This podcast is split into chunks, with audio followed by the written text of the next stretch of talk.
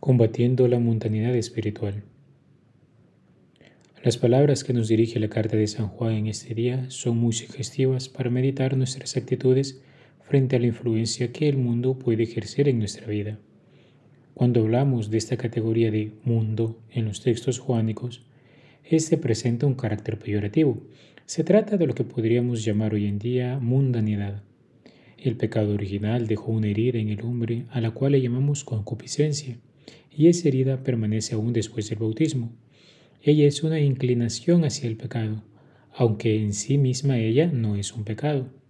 Se nos habla de tres tipos de concupiscencia.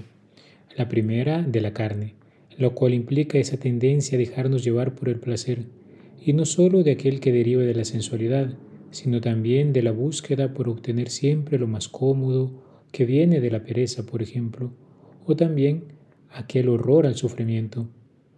La segunda, de los ojos, esta es frecuentemente asociada a esa tendencia a dejarse llevar solo por la superficialidad, solo por aquello que se ve como por ejemplo las riquezas, o también puede ser parangonada aquello que se conoce como la vana curiosidad.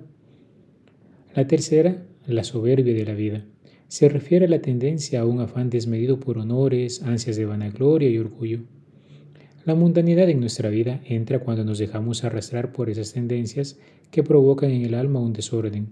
El entendimiento se embota por la experiencia desordenada que le llega de los sentidos y la voluntad, por tanto, no obra según la recta razón. De ordinario, el entendimiento debería aprovechar rectamente las experiencias percibidas por los sentidos e indicar a la voluntad su recto obrar.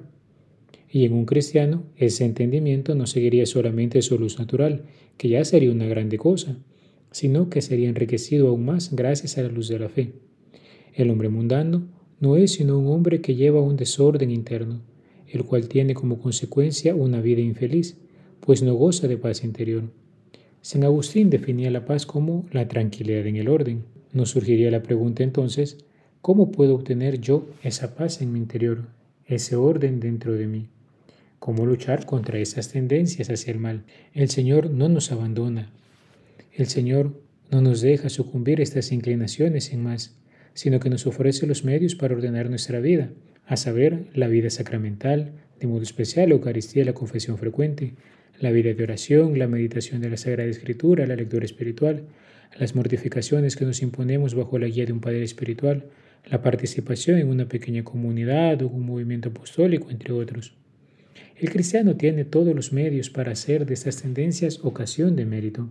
Así, venciéndolas, Jesucristo es coronado en nuestras vidas, pues por su gracia bendita realmente vivimos aquello que decimos en el Padre nuestro, puesto que santificamos el nombre de Dios. Que esta carta de San Juan nos anime y motive a vivir estos días de fiestas navideñas como una ocasión propicia para dar gloria al Padre, contemplando los misterios de la infancia de Jesús. Así, llenos del Espíritu Santo como la profetisa Ana y Simeón en el templo, podremos bendecir a ese Dios que es tan bueno y amoroso con todos que se hizo hombre, que se hizo niño para salvarnos. Queridos hermanos, roguemos al Señor nos conceda la gracia de perseverar fielmente en la vida de fe, aprovechando los medios que nos concede para ellos y poder así vencer la mundanidad espiritual. Alabado sea Jesucristo, por siempre sea alabado.